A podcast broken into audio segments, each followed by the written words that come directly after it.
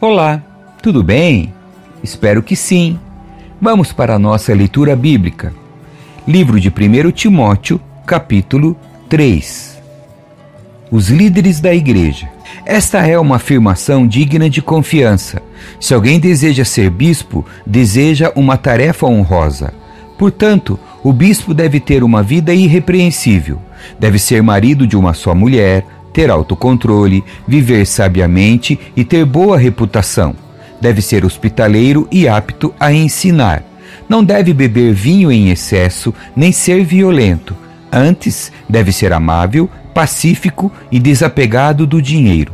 Deve liderar bem a própria família e ter filhos que o respeitem e lhe obedeçam. Pois se um homem não é capaz de liderar a própria família, como poderá cuidar da igreja de Deus? Não deve ser recém-convertido, pois poderia se tornar orgulhoso e o diabo o faria cair. Além disso, os que são de fora devem falar bem dele para que não seja desacreditado e caia na armadilha do diabo. Da mesma forma, os diáconos devem ser respeitáveis e ter integridade. Não devem beber vinho em excesso, nem se deixar conduzir pela ganância devem ser comprometidos com o segredo da fé e viver com a consciência limpa. Antes de serem nomeados diáconos, é necessário que se faça uma avaliação cuidadosa. Se forem aprovados, então que exerçam a função de diáconos. De igual modo, as mulheres devem ser respeitáveis e não caluniar ninguém. Devem ter autocontrole e ser fiéis em tudo que fazem. O diácono deve ser marido de uma só mulher e liderar bem seus filhos e sua casa. Aqueles que exercerem bem a função de diáconos serão recompensados com o respeito de outros e terão cada vez mais convicção de sua fé em Cristo Jesus.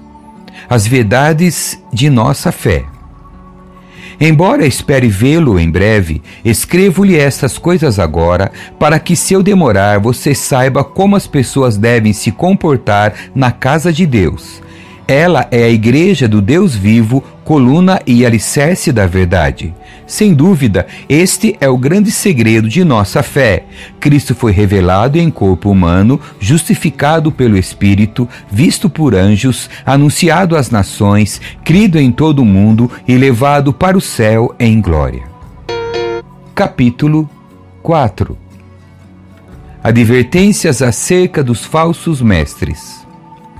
O Espírito afirma claramente que nos últimos tempos alguns se desviarão da fé, dando ouvidos a espíritos enganadores e a ensinamentos de demônios que vêm de indivíduos hipócritas e mentirosos cuja consciência está morta.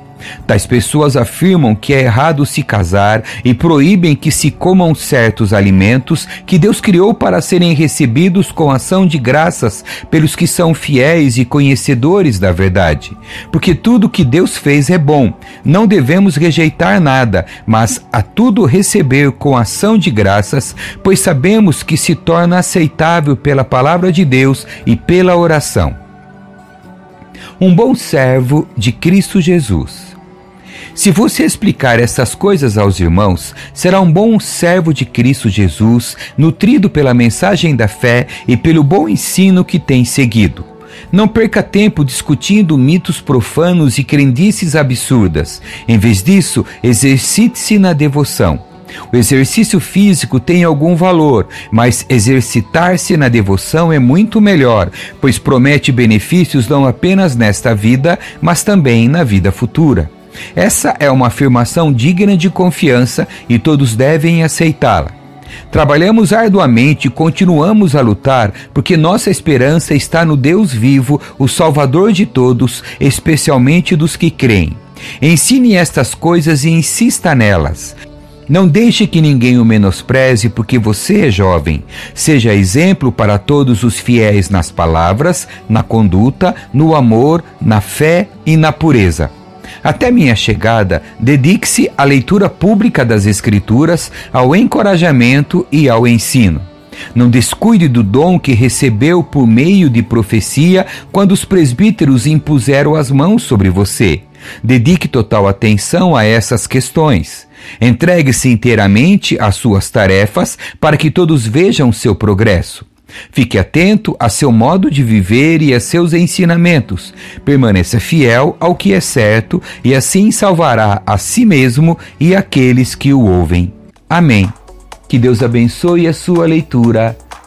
Tchau.